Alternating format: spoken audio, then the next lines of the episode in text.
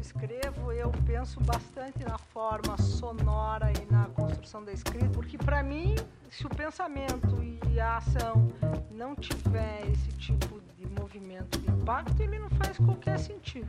Numa democracia, você fala nos autos, mas você também não pode ser silenciado fora dos autos. O que é absolutamente inaceitável é achar que houve um constitucionalismo que triunfou. Eu quero a Constituição ainda como um projeto, como um horizonte de sentido para minha ação política. Que o povo seja intérprete da Constituição, que a gente tem que apostar na Constituição, porém ela não pode significar qualquer coisa, porque isso pode torná-la um instrumento daqueles que vão dar sentido abusivo, ao contrário do que ela de fato significa. A autoridade não tem a ver com, com violência, tem a ver com, com as fundações. Cronos é uma contração de Kairos. Então, acho que é isso. O agora. Kairos é esse tempo, é o tempo da ação, é o tempo da tomada de decisão. Então, tome o Cronos como uma contração disso. Sejam bem-vindas, pessoas, ouvintes do Mads e Si, o seu, o nosso podcast de assuntos relacionados ao direito. E hoje estamos aqui com a competente e muito querida professora Vera Carande Chueire. Atualmente, a professora Vera é diretora da Faculdade de Direito da UFPR e professora associada de Direito Constitucional dessa mesma instituição. Seja bem-vinda, professora Vera. É uma satisfação muito grande para nós tê-la aqui conosco, sobretudo porque nós acompanhamos o trabalho que a senhora tem desenvolvido e podemos dizer que é um tanto quanto instigante. A meu lado aqui hoje estão meus amigos inseparáveis das discussões acadêmicas que irão ajudar na elaboração daquela pergunta que sempre nos leva a novas possibilidades. Mas e se? Do meu lado esquerdo está aqui aqui, Igor Viana. Dá um alô para nossos ouvintes aí, Igor. Olá, ouvintes do Mais e Si. Estamos aí mais uma vez. E também do meu lado esquerdo está o Tiago Clemente. E já aproveito para dizer que o Tiago, junto a Gabi, sua namorada, recebeu o nosso podcast itinerante com um banquete que não é brincadeira aqui. Vocês não estão vendo porque não é vídeo, mas a coisa tá bonita por aqui. Se estivesse aqui, vocês iam ver que maravilha que tá a coisa aqui. É tanto que a gente nem sabe se a gente come ou se conversa com a professora Vera. Dá um salve para nossos ouvintes aí, Tiago. Na verdade, a gente tinha outra forma de recebê-los. E eu só queria estabelecer um ponto de agradecer a vinda da professora Vera, a dizer para a professora Vera que para a gente é, é uma honra muito profunda recebê-la, por isso que a gente está vivendo é muito intenso e, e, muito complexo. E saber que a academia não se acovarda nesses momentos e saber que tem pessoas como a senhora, que faz uma frente muito importante, isso, para a gente estar tá começando a vida acadêmica, isso serve como um ponto de esperança, na verdade, né? Então, para a gente é uma honra, é uma alegria mesmo receber a senhora aqui, no, aqui em Minas. É, eu que agradeço. Eu já vou quebrar o protocolo, dizer para vocês falarem comigo, é, aliás, se dirigirem a mim como você.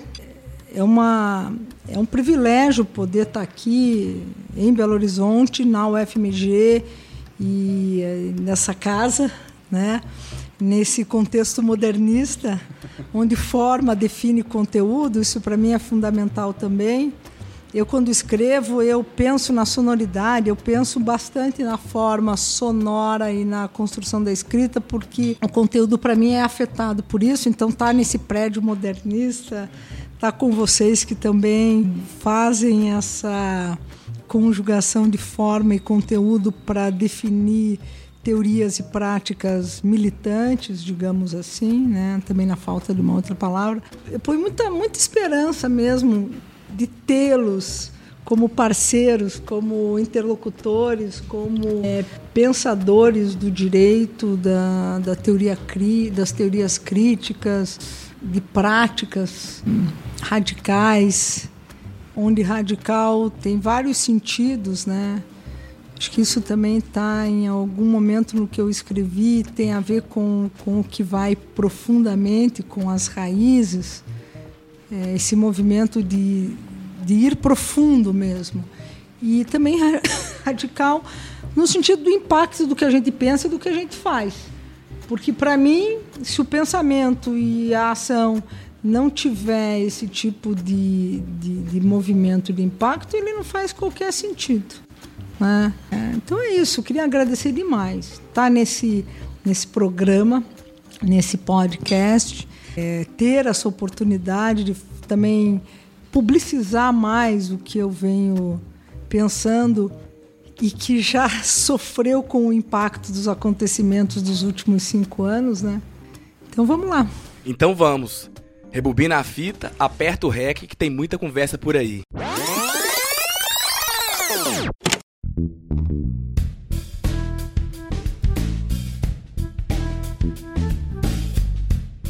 Maravilha escutar a professora Vera falando de uma forma tão poética assim. E por falar nisso, professora, e antes de trazermos nossas indagações iniciais, você acabou de dizer que ao escrever tem a preocupação com a sonoridade da escrita, como a forma e o conteúdo irão soar para aqueles que farão a leitura de seus textos. E o artigo Constituição Radical uma ideia e uma prática, ao lê-lo, não sei, eu tenho a impressão de que há uma narrativa meio poética nele. Isso porque, ao mesmo tempo que ele proporciona uma leitura agradável, simples, ele possui uma densidade muito grande. Bom, além disso, mas ao mesmo tempo atrelada à ideia onde a teoria e prática devem andar juntas, o que chama a atenção é que, ainda que a ideia da Constituição Radical tenha sido concebido em 2000, 2012, o artigo foi escrito em 2013, ou seja, no calor das manifestações de junho daquele mesmo ano. Então a pergunta que iremos iniciar essa conversa é: quais as razões ajudaram você a conceber a ideia de uma Constituição radical? E por que uma Constituição como mediadora das ações políticas? Explique para os nossos ouvintes e até mesmo para nós que estamos aqui curiosos para saber o embrião dessa ideia de uma Constituição radical? Eu já vinha é, bastante me sentindo bastante provocada a refletir e a escrever sobre dois campos teóricos e práticos que definem o meu a minha a minha história acadêmica. A minha história, enfim, intelectual. E também a minha história de vida. É, de um lado, a, a filosofia radical, um campo da filosofia que eu estou chamando assim, a filosofia pós-estruturalista, a desconstrução, sobretudo, que me impactou decisivamente quando eu me encontrei com ela, né? Os escritos do Agamben, que pressupõem, claro, o trabalho do bem, a mim, enfim, e dos seus interlocutores, todo, ou não todos, porque eu não li todos, mas na medida do possível, quase todos, que foi o período que eu fiz o doutorado na New School. Então, a New School mudou a minha, a minha vida, mudou minha vida pessoalmente, assim, como existencialmente falando, e mudou minha vida intelectual. Mas, ao mesmo tempo, eu já estava no direito. E eu nunca tive o desejo de sair do direito. Então eu também sou atravessada por isso. A minha amiga da, da UERJ, da PUC do Rio, a Betânia, ela, ela me provoca todo tempo dizendo que é essa combinação do virgem, eu sou, meu signo é virgem, atravessado pelo meu ascendente, que é aquário. A New School foi o aquário que atravessou o meu virgem, né? Que seria mais ou menos essa relação do direito com a filosofia.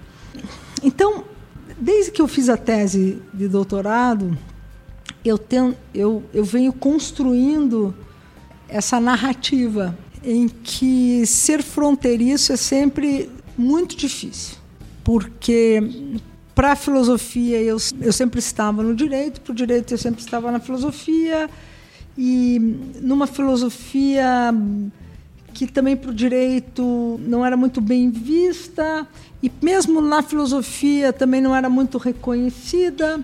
Bom, e no direito eu sempre fui do direito constitucional, desde sempre. Eu entrei achando que eu ia ser professora de teoria do direito ou de filosofia, mas o, o, o concurso que se abriu, a oportunidade que se abriu foi em direito constitucional e foi a melhor coisa que aconteceu porque é, me colocou os pés no chão e me mostrou que talvez ali fosse o lugar de justamente eu, eu fazer com que essas duas narrativas se encontrassem ou se desencontrassem e produzissem alguma coisa interessante. Pois bem, então vinha nesse percurso, mas muito mais focada por conta das minhas demandas acadêmicas na faculdade de direito e no programa de pós-graduação em teoria constitucional.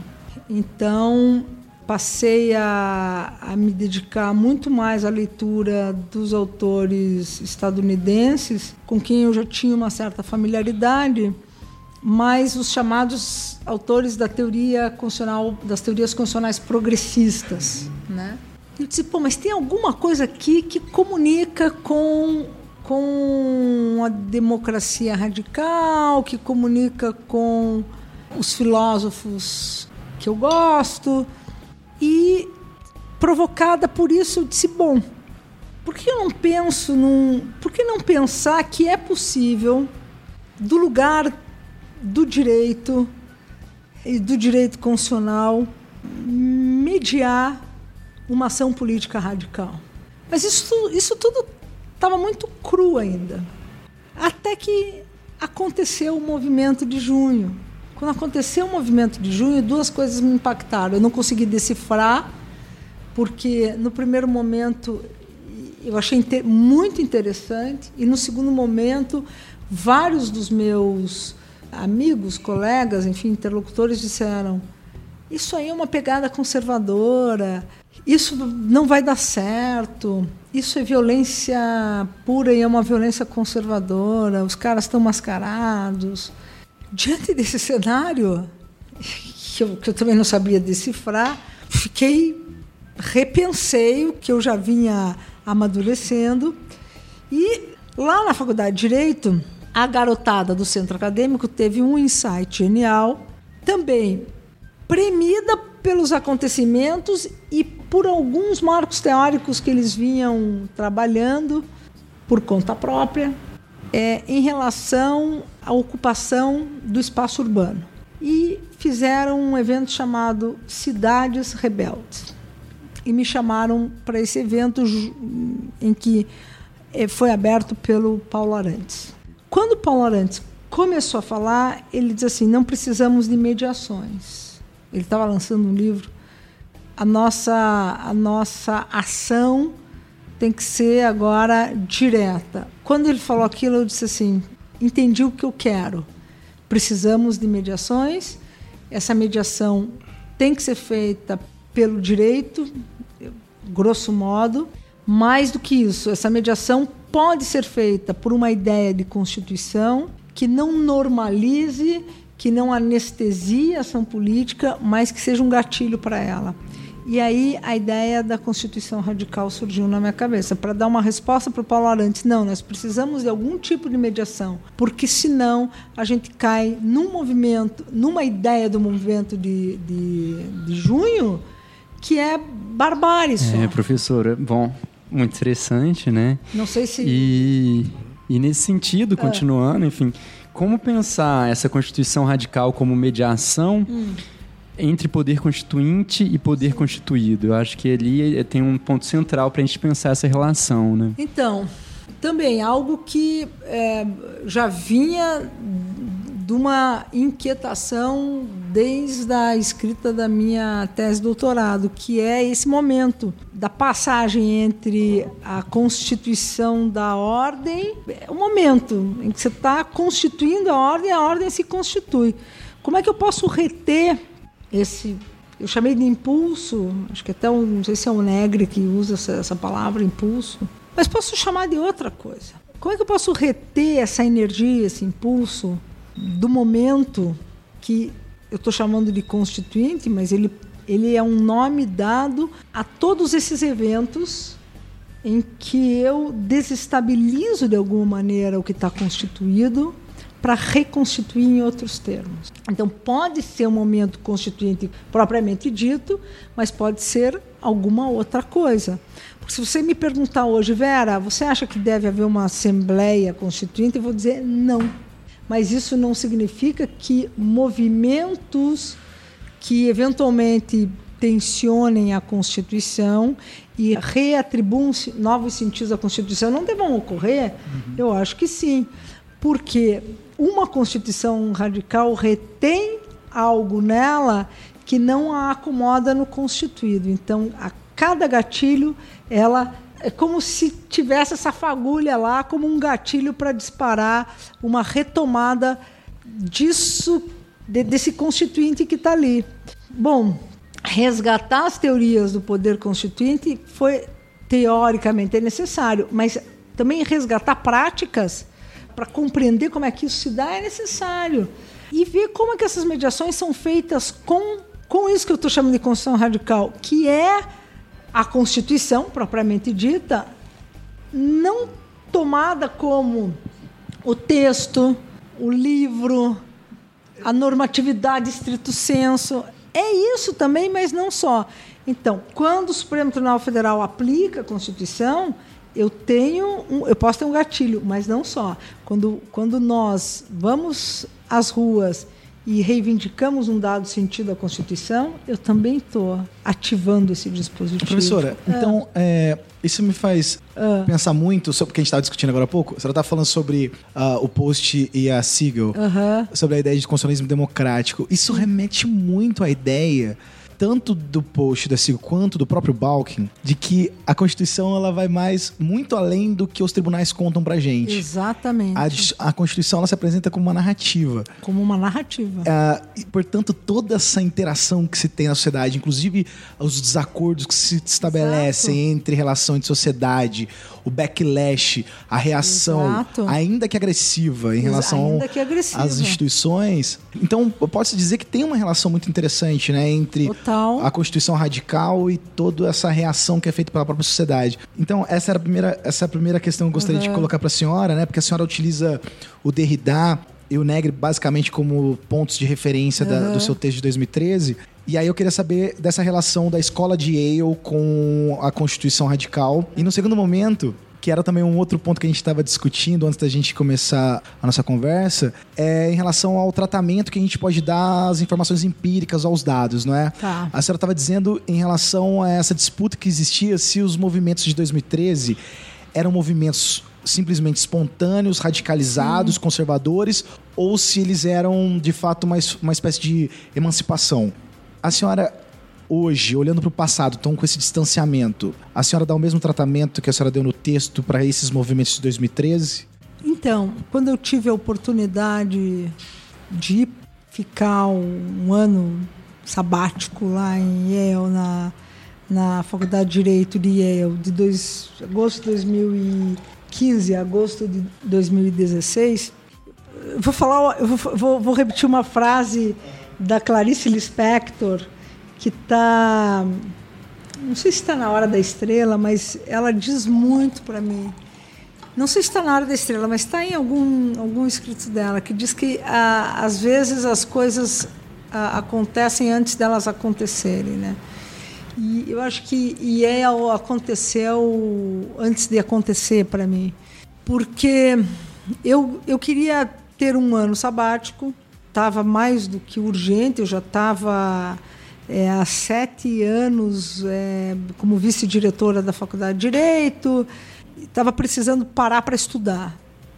Estava estudando aquele, aquele, aquele, aquele pouco e absolutamente necessário e eu estava sentindo muita falta de parar para estudar.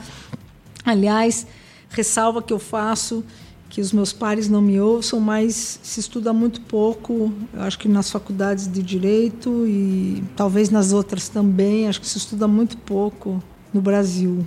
Em comparação aqui à região, a Argentina, principalmente a Argentina, mas talvez a Colômbia, acho que a gente precisava estudar mais. Talvez porque a gente tem um sistema em que nem todos os professores são full time, enfim, não vou ficar aqui falando das mazelas, mas eu precisava parar para estudar. Aí eu pensei, eu quero ir para uma faculdade, eu quero ir para uma escola é, Ivy League. Fui bem pretensiosa. Quero ir para uma escola Ivy League e quero ir para uma escola nos Estados Unidos. Para mim, mais fácil, pela, por causa da língua, enfim, pela experiência que eu já tive lá, me sinto mais confortável. Né? Conheço a estrutura acadêmica, e aí eu selecionei sete escolas, seis, sete escolas. É, não conhecia essas pessoas pessoalmente, não tinha feito contato prévio nenhum. E olha que eu já era relativamente sênior assim na, na academia. Entrei no site, peguei os e-mails, fiz o meu projeto que se intitulava É, é, possível uma tal coisa chamada Constituição Radical? Né? Is, is there such thing as a radical constitution? Peguei o meu projeto, resumi, coloquei na mensagem e mandei ele inteiro em anexo. Mandei para o Robert Post, mandei para Riva Siegel, mandei para o Frank Michaelman, mandei para um professor da NYU que eu não lembro o nome, mandei para o Jeremy Waldron, mandei alguém de Stanford, não vou lembrar mais, eram seis ou sete. Bom, o que primeiro me respondeu foi o Frank Michaelman dizendo assim: Cara professora, é, recebi seu projeto, já li. Com a primeira parte dele discordo integralmente, que eram todos os filósofos, Agamben, né? Discordo integralmente, não conheço o suficiente, discordo. A segunda parte é boa. Leia tal artigo. Se você quiser que eu defenda esse projeto para você ficar aqui em Harvard, eu posso fazer, mas eu não, eu não posso defender com muita força. Eu falei, professor, eu vou ler o que o senhor me mandou, eu posso mexer nessa primeira parte. Desde já agradeço, mas eu quero, eu quero, continuo querendo, né? Dele, segundo e-mail, ele já disse: então tá bom, mas se quiser mudar, não quiser mudar, não precisa mudar nada. É, posso te chamar de, de, de, você, de Vera? Eu disse: não, claro, imagine. E eu também passei a chamar ele de Frank.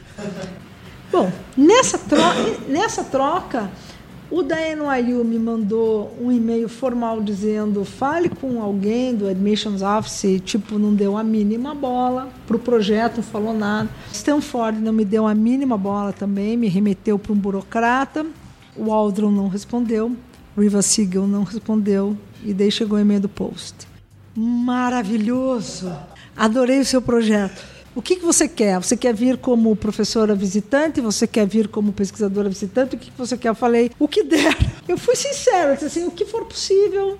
Tanto professora visitante, é pesquisadora visitante. Imediatamente ele falou, fale com a fulana de tal.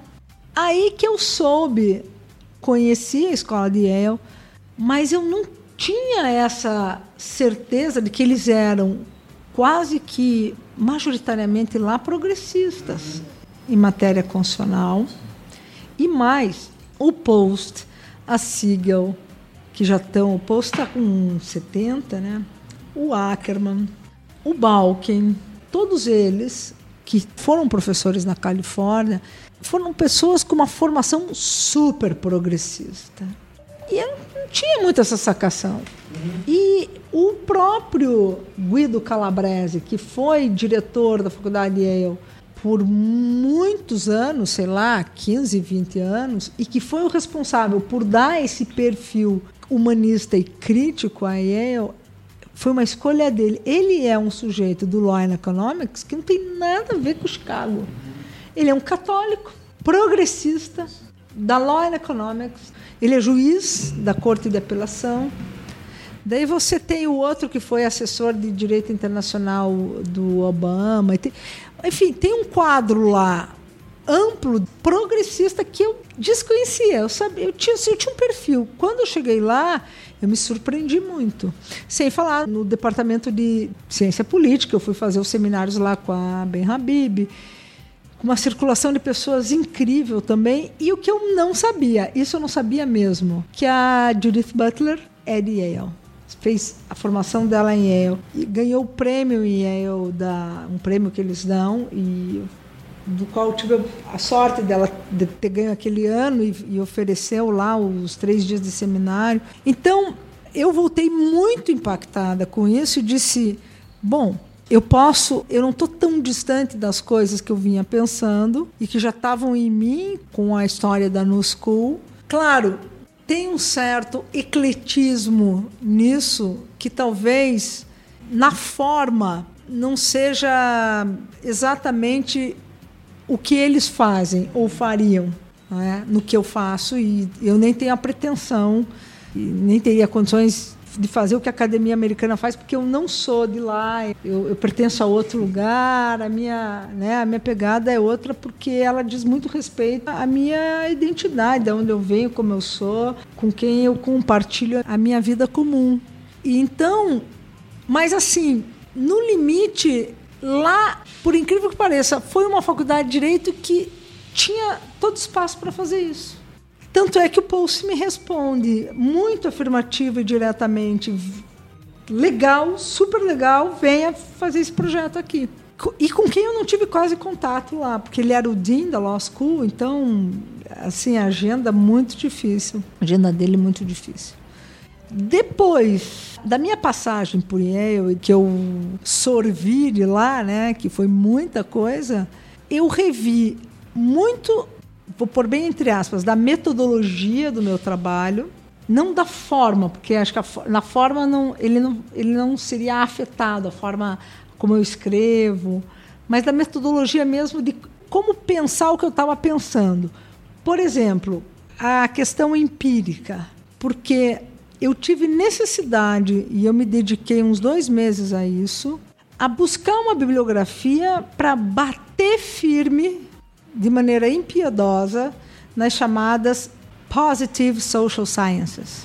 Para dizer, no limite, elas são necessárias e interessam para me oferecer diagnósticos, mas não mais do que isso. E acho que para o direito, na minha opinião, é para isso que elas servem.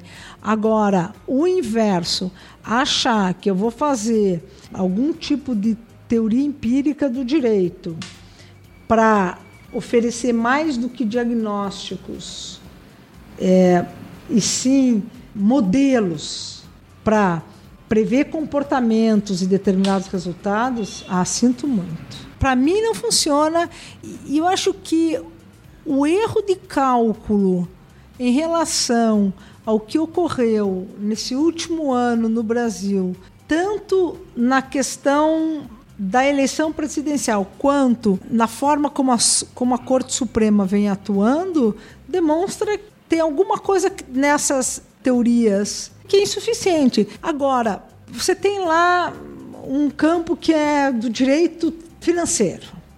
Talvez, para uma dada questão do direito financeiro, seja suficiente. Te dê uma resposta interessante. Então, por que não, não vou excluir? Eu, eu, eu também não gosto disso, também não acho que é que a gente deva ter purismo metodológico ou purismo epistemológico e dizer é isso e não é aquilo. Esse, essas disputas também às vezes eu acho que elas são assim desnecessárias, estão fora do lugar. Né? Eu estava falando ontem com o professor Ronaldo Porto Macedo, ou era com outra pessoa, já não sei. Eu, quando escrevi a minha dissertação no mestrado, Dworkin era um autor completamente desconhecido no Brasil. Isso foi em 1993, 25 anos atrás. Eu li o texto do Dworkin em 1989 e disse: tá aí o negócio que eu quero trabalhar.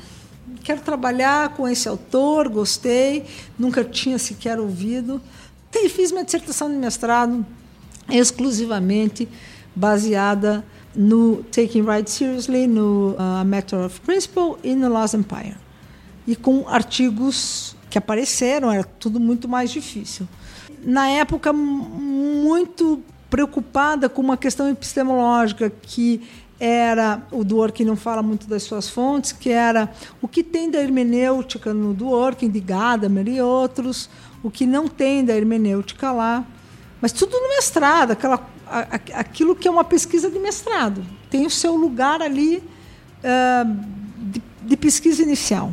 Bom, naquele momento eu me achava a do Workiniana, né?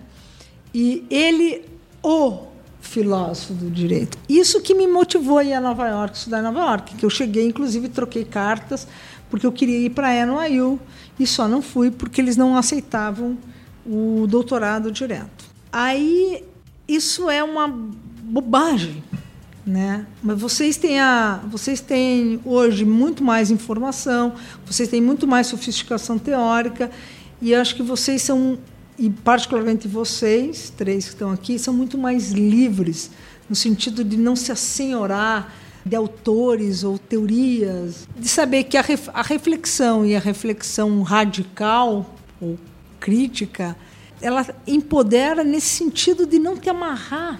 Ela possibilita outras coisas sempre. E, e é isso que é legal. E a gente ficava naquela, ah, porque eu sou do orco, então eu sou contra o cara que está estudando lá o, o Hart, o Kelsey, nada a ver, ou, sabe? Ou, enfim, é, dono dos autores e dono das teorias, quando não é nada disso. Ou donos dos, dos temas. Então, o que a escola de Yale me fez ver foi que, primeiro, eu tinha que trabalhar melhor, eu poderia trabalhar com os, esses autores das teorias constitucionais progressistas, Post, o, o Robert Post e a Riva Siegel me atraíram, mas acho que tem coisa, tem autores e reflexões que estão em outros lugares também que são interessantes.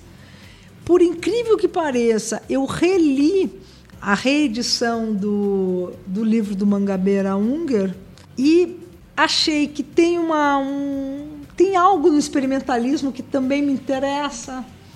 Isso de que as instituições têm que se reinventar, acho que tem uma pegada democrática interessante aí. Ele colide, né? ele diverge de todos, ele antagoniza com todos.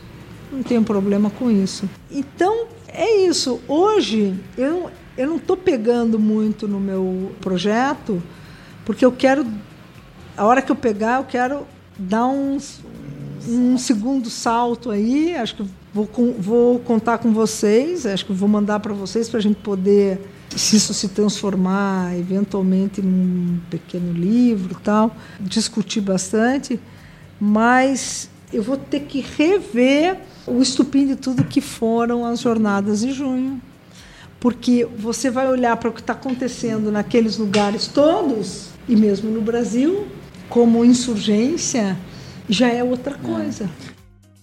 Mas para a gente voltar também ao, ao cerne assim, do, do, debate, da tese da Constituição Radical, assim, acho que os ouvintes também claro. estão interessados.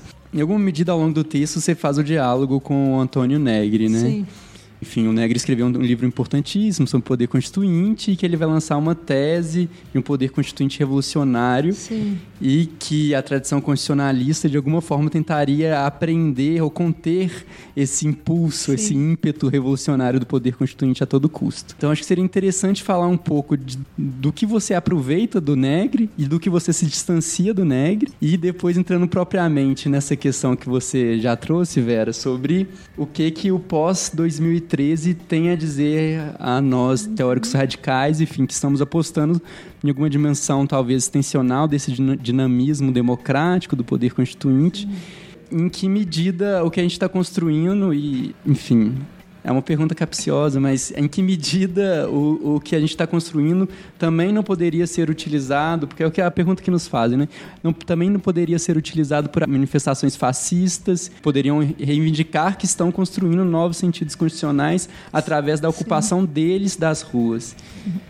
É, como pensar esses dois pontos, assim, Ótimo. seria a questão. O Negre, para mim, é determinante ainda pelo nexo e relação que ele faz do poder constituinte com a democracia e por ele não encapsular o poder constituinte numa teoria do direito público uhum. ou no poder constituído. A ideia de potência do Negre, para mim, ou a recuperação da ideia de potência está nos clássicos, aliás, nos clássicos, está no Aristóteles, para mim é o que mais me atrai. É, não acho que o livro dele perdeu a força, que está fora do tempo. A tradução que o Negri faz do poder constituinte para algo que escapa sempre das amarras do direito é o que mais me interessa. E é assim que eu vejo, porque é poder constituinte no sentido bem clássico, está constituindo algo, mas aí é já a minha interpretação, um, um, pouco também da minha interpretação, mas também é mais do que isso. É aquilo que está lá na Constituição desacomodando, é aquilo que faz com que a Constituição não seja um porto seguro conquistado, com riscos. E qual é o maior risco? O maior risco é de que a Constituição eventualmente opere contra ela mesma. E aí a gente tem que ter algumas salvaguardas para não para não resultar num aniquilamento da democracia por ela mesma. Embora, se a minha aposta é que democracia é risco, é tensionamento, é conflito, Se a potência constituinte se relaciona a isso, é quase inevitável. Mas eu tenho que ter alguma salvaguarda, digamos, para não correr esse risco absoluto, para correr algum risco, mas não correr esse risco absoluto. E qual seria ela, na minha opinião? A tomada da Constituição como mediadora, que daí ela, ela retém alguma coisa. Ela tem uma, ela retém alguma coisa que tem a ver com o que é estrutura, que tem a ver com o que é instituição, que tem a ver com o que mobiliza o povo por essas vias, que tem a ver com o que é propriamente estatal, que tem a ver com o que é hum, propriamente social, mas que está ali engendrado. Então, eu posso até estar me contradizendo em certos termos, mas se eu aposto 100% numa fórmula negriana, acho que eu corro esse risco total. E eu não quero correr esse risco total.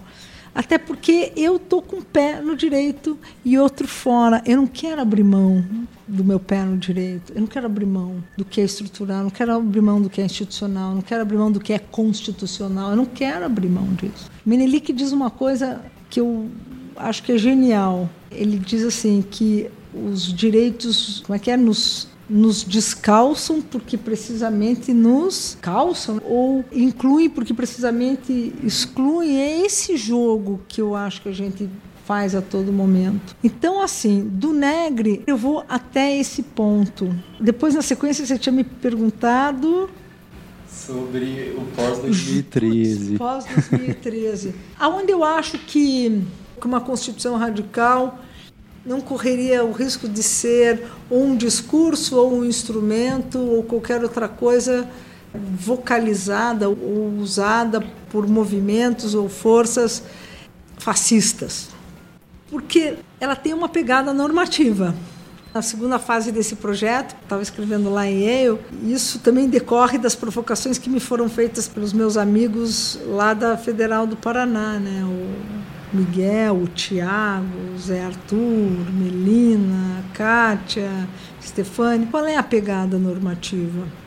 é que há, há, alguns princípios ou valores dos quais eu não abro mão. Então, nenhum fascista ia se apropriar disso, eles, eles não iam falar em nome desses valores ou desses Professor, então eu posso fazer diante disso uma provocação? Eu acho que a gente, a gente tem algumas regras que são estabelecidas, alguns hum. dispositivos constitucionais, que não levam tanta dúvida em relação ao seu processo de interpretação, estrutura uhum. de Estado, idade para ocupar cargos executivos e assim por diante. A gente sabe que existe uma outra gama que implica exatamente todo um processo de desacordo sobre a construção do seu sentido. Quando a gente está numa situação limítrofe, onde a democracia é colocada em risco, tende a se pensar limites, né? Para que de fato a democracia ela não morra. É, a senhora está colocando exatamente a possibilidade de colocar de imposição de alguns limites para isso. Pluralidade é um. Isso. Será que a radicalização da própria democracia e deixar que a oposição fale, será que isso não é melhor? Quer dizer, a senhora assumiu o risco da própria democracia, né? Viver em democracia é um risco e aí, inclusive, ela Sim. pode se implodir. Eu acho que é, é uma situação que é, é elemento da própria gênese da democracia. Será que a possibilidade de colocação de algum tipo de limite. Não pode Mas ser contraditório. Eu não estou falando em limite, não é exatamente um é, limite. É, com sua licença, professor, e também Tiago, licença. Tiago, eu acho que quando a professora Vera fala em limite, se eu compreendi bem, ela está se referindo ao fato de que há toda uma construção social e histórica por trás dos direitos que irão dar o seu significado. Isso quer dizer o quê? Por exemplo, Igor e eu conversávamos hoje na apresentação dos trabalhos do evento a respeito do devido processo legal. Para esse direito ser reconhecido como tal, ele carrega uma carga histórica de disputas que vai condicioná-lo ao mínimo normativo. Nesse sentido, ainda que pessoas autoritárias se apropriem desse direito para dizer que as práticas autoritárias é devido processo legal, há uma carga de luta e disputa que vai dizer que aquelas ações pode ser tudo menos devido processo legal. Então existe um mínimo normativo que não tem como nós abrirmos mão dele. Ainda que o autoritário possa disputar esse sentido, porque a democracia e a política permite e tolera isso às vezes. Essa apropriação indevida, se é que assim eu posso chamá-la, terá um preço muito caro, porque ela vai ter que confrontar os valores que a democracia reivindica, entre eles a inclusão e, consequentemente, o respeito à pluralidade. Então, eu acho que o limite que a professora fala, me corrija se estiver errado, professora, é justamente esse mínimo normativo, que está carregado de tensões que, ao mesmo tempo, é ponto de partida e ponto de chegada. Não é isso, professor? Exatamente. A gente está falando a mesma coisa. É, quando eu fui convidada para falar é, sobre o, o processo de impeachment, do afastamento da presidente Dilma, e posteriormente houve um seminário lá na Universidade de Externado sobre constitucionalismo abusivo na América Latina, eu disse, ah, eu quero falar de novo disso, do, do, processo de impeachment, do, enfim, do julgamento, eu foquei quase que estritamente no, no devido processo legal.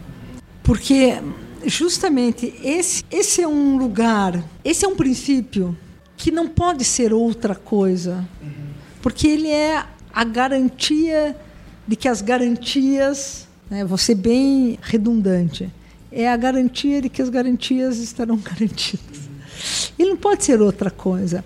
Eu não posso dizer que é devido processo, seja legislativo, seja jurisdicional, algo que não impõe um contraditório, algo que não impõe uma ampla defesa, algo que obstaculiza a escuta, a oitiva, algo que, portanto, silencia a possibilidade da pluralidade de vozes falar, seja no processo propriamente dito, ou seja à, à margem do processo, porque numa democracia você fala nos autos, mas você também não pode ser silenciado fora dos autos. Isso tudo está em curso. Então, o devido processo, ainda que ele tenha é, tecnicamente um lugar determinado, mas ele não é só isso.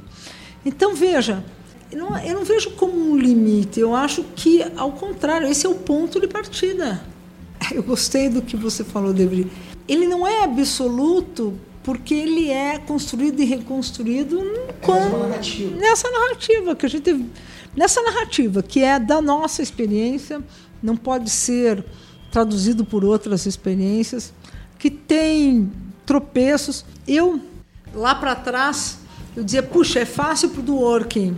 Vou pegar o Dworkin para chegar no ponto que eu quero.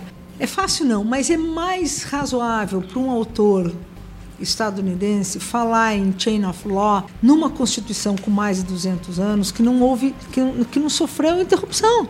A narrativa está aqui. Para nós, com um constitucionalismo tão interrompido, eu pensava, como é que a gente vai falar em chain of law? Até que um dia alguém me disse: você está errada, Vera, porque a nossa chain of law é com interrupções.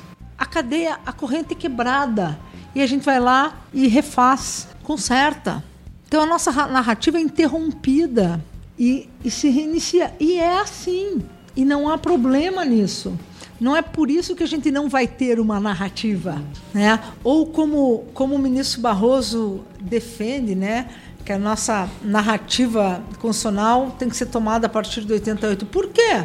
Por que, que o marco zero do constitucionalismo brasileiro tem que ser 88 para cá? Claro que não, porque sem esse olhar para o passado, sem essa retomada do passado, a nossa narrativa constitucional, para dizer que ela é uma narrativa só aspas, de um constitucionalismo triunfante. Você nem justifica 88, inclusive, né? É. Então, tudo isso para dizer que é com essa narrativa e com as posições normativas que desde sempre ela assumiu e que em alguns momentos sucumbiu, mas que foi retomado, é que eu vejo como a gente consegue colocar posições sem que elas se consolidem de forma absoluta, mas que são fortes o suficiente para serem tomadas assim como pontos, como premissas, que é o devido processo, que é o pluralismo para mim. Isso o fascismo não, não, não tolera, não aceita, não quer. O problema é não a democracia e às vezes com, com quem pensa ideologicamente mais próximo da gente é, é, difícil também você colocar isso. O problema não é você ter alternância no poder com regimes, com governos, com ideologias diferentes. Acho que isso faz parte do jogo democrático. O problema é, para mim, o fascismo. É aquilo que não, não aceita essas premissas normativas. Vai além das regras do jogo. Vai além das regras do jogo. Aí não dá. Então, nesse ponto. Eu não sei, para falar do presente, acho bem difícil. Eu não sei em que momento a gente está. Agora, há manifestações que são explicitamente fascistas, outras não. A ver, como diziam os espanhóis. então, esse argumento que a história constitucional brasileira somente começa após 88, ele é um tanto quanto preocupante, porque, como o Tiago mesmo disse, essa afirmação não justifica, por exemplo, a própria existência da atual Constituição, que é a Constituição de 88. É como se nós tivéssemos o poder de passar uma régua no tempo histórico e eliminar todas as disputas anteriores. Parece que esse tipo de afirmação, não sei, entende a Constituição como texto formalizado e parece esquecer dos inúmeros processos de lutas, disputas e tensões constantes em uma sociedade marcada pela pluralidade, dinâmica e constante transformação. Em decorrência disso, professora, tanto no senso comum e até mesmo no âmbito do próprio direito, tem se escutado muito que o projeto constitucional de 1988 se encerrou, sobretudo no atual momento, onde a gente passa por uma situação tanto quanto conturbada desde a redemocratização. Partindo desse ponto, eu queria saber, e acho também que os demais colegas aqui presentes, assim como os nossos ouvintes também, diante da ideia de uma Constituição radical que consiste numa prática, podemos falar, na sua opinião, claro, que o projeto constitucional de 88 se encerrou? Pô, essa pergunta é difícil. Acho que o projeto de 88, ele sempre foi um projeto disputado por, para usar um termo que nós vimos aqui utilizando ao longo dessa conversa, ele foi sempre disputado por muitas narrativas. O que é absolutamente inaceitável é achar que houve um constitucionalismo que triunfou, né? como quiseram alguns nos fazer crer em relação ao chamado constitucionalismo da efetividade, eu, que, que eu, particularmente, sempre tive alguma desconfiança. Então, é, se eu considerar que ele sempre esteve em disputa e que essas narrativas do constitucionalismo pós-88 sempre estiveram em disputa, que ainda estão, eu acho que o projeto, como disputa, ainda está posto. Agora, se eu tomar a Constituição de 88 como um projeto, um determinado projeto, seja ele qual for, aí talvez ele não faça mais sentido. O que me parece que a gente tem que levar em conta hoje, e aqui acho que eu vou chegar ao ponto do que você está querendo ouvir de mim, é que eu sou crédula da Constituição. Eu quero a Constituição ainda como um, um projeto, como horizonte de sentido para minha ação política. Eu quero que seja a Constituição ainda a mediar os meus, as minhas ações na rua ou as minhas ações na universidade. É, é uma Constituição que a gente, a partir de agora, diante dos abusos que ela vem sofrendo, abusos por parte dos seus intérpretes privilegiados nas cortes, abuso por parte dos seus intérpretes nas demais instituições, porque algo que eu acho que é aviltante hoje é que qualquer um faz controle, de, qualquer instituição hoje faz controle de constitucionalidade, diz o que a Constituição é, o que a Constituição não é, aplica, não aplica. Que o povo seja também intérprete, que nós também sejamos, nós, o povo, intérpretes da Constituição, é mais do que nunca urgente e razoável. Que nós venhamos a atribuir sentido à Constituição é mais do que nunca urgente e razoável. Mas isso significa que o sentido que nós atribuímos deva ser um sentido que vincule a Constituição naquilo em que ela impacta no nosso dia a dia, na sua aplicação. Agora, o que eu estou dizendo é que as instituições, de uma maneira geral, e nas instituições é, órgãos ou monocraticamente as pessoas estão agora dizendo que a Constituição é conforme o que elas acham, o que elas pensam, sem, sem um processo de discussão acerca do sentido da Constituição. Então, quando eu digo que deve o povo atribuir sentido à Constituição, isso passa por processos, não é uma coisa de pôr um caixote na esquina e começar a dizer o que a Constituição é e vociferar São processos que passam pelas lutas, pelos movimentos, pelas discussões organizadas. E hoje não. Hoje, assim, a agência reguladora faz controle de constitucionalidade e diz o que é a Constituição. Ah, do legislativo ao executivo a órgãos sem competência para tanto estão dizendo o que a Constituição é. Então, é, me parece que a gente tem que apostar na Constituição, eu tenho esperança na Constituição, porém, ela não pode significar qualquer coisa, porque isso pode torná-la um instrumento daqueles que vão dar sentido abusivo, ao contrário do que ela de fato significa. É, você diz, mas Vera, você não está dizendo que os sentidos estão em disputa, que eles estão abertos?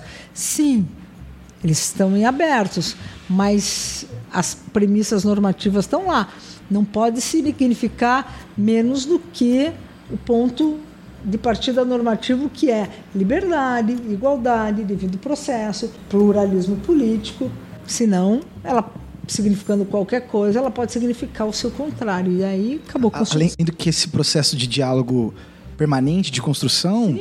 ela não pode ser algo que se, que se faz por atores que sejam surdos. Claro. É, essa ideia de interação, ela precisa ter um, de fato um compartilhamento de conceitos, de luta, claro. ainda que sejam por oposição. Claro. Existe o fato do desacordo, uhum. porque há a necessidade do pluralismo. Agora uhum. a questão é como que a gente vai tentar repensar isso. E exatamente nesse sentido, professora, que eu gostaria de perguntar. A primeira vez que eu ouvi isso aqui na, no evento em homenagem ao professor Menelik, a expressão, eu fiquei é, era o que eu queria ouvir, na verdade, assim, uhum. né? A ideia de que nós não estamos comemorando 30 anos, mas 28 mais 2, não é? Tá. E aí a senhora dizendo isso, que a senhora ainda acredita nesse projeto constitucional e que é, me parece que essa é a única via mesmo, a via mais democrática, a via mais... Uh, que seja mais legítima para a gente tentar construir um diálogo e de construir a nossa própria sociedade, seja Sim. pela via constitucional. Quer dizer, por mais que a gente olhe para trás, principalmente a partir da decisão do STF sobre a prisão de segunda instância e logo um dia depois a possibilidade de ingresso na casa das pessoas sem mandado judicial, em circunstâncias uh, X, etc. E as outras decisões. A possibilidade da gente criticar, e eu acho que o papel da academia de fato é fazer essa uhum. frente, não é? Não reforça a própria autoridade da Constituição? Quer dizer, a gente aceitar claro. as regras do jogo. E isso também dá mais esperança para a gente, porque a Constituição, enquanto um projeto caído, ela nunca vai ser uh, uma Constituição que representa, em última instância, a totalidade daquele projeto que foi estabelecido lá Sim. atrás. Não é essa ideia de, de que a Constituição, na prática, vai uh, ser redimida totalmente. E quer dizer, então o nosso papel talvez seja esse mesmo, né? De fazer essa resistência, de fazer a crítica, de toda uhum. oportunidade que a gente tiver de construir isso em sala de aula, de participar dos debates públicos e apresentar a nossa leitura de crítica a, a, ao que é construído pelos, pelas vias oficiais, né? E tentar, em alguma medida, nesse processo, reconhecer a própria autoridade da Constituição. Eu, eu concordo com você. É, ao tematizar a crise a crise da Constituição, é, se está resgatando a autoridade da Constituição, que está tão, que tá tão desgastada. Acho que talvez esse é o ponto. A, a autoridade da Constituição ela ela ela está enfraquecida.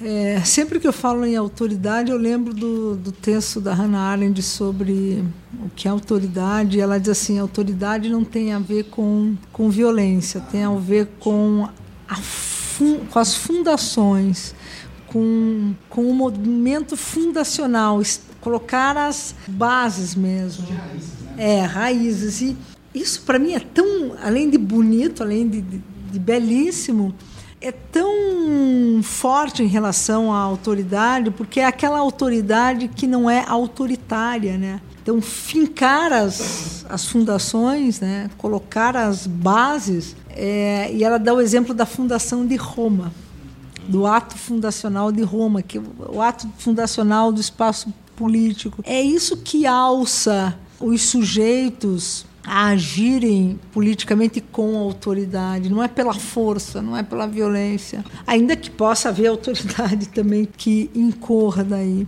Então, dizer que a Constituição tem autoridade é remeter a esse, de novo, a esse momento fundacional, né? a esse momento constituinte e que pode ser retomado a partir dela mesma.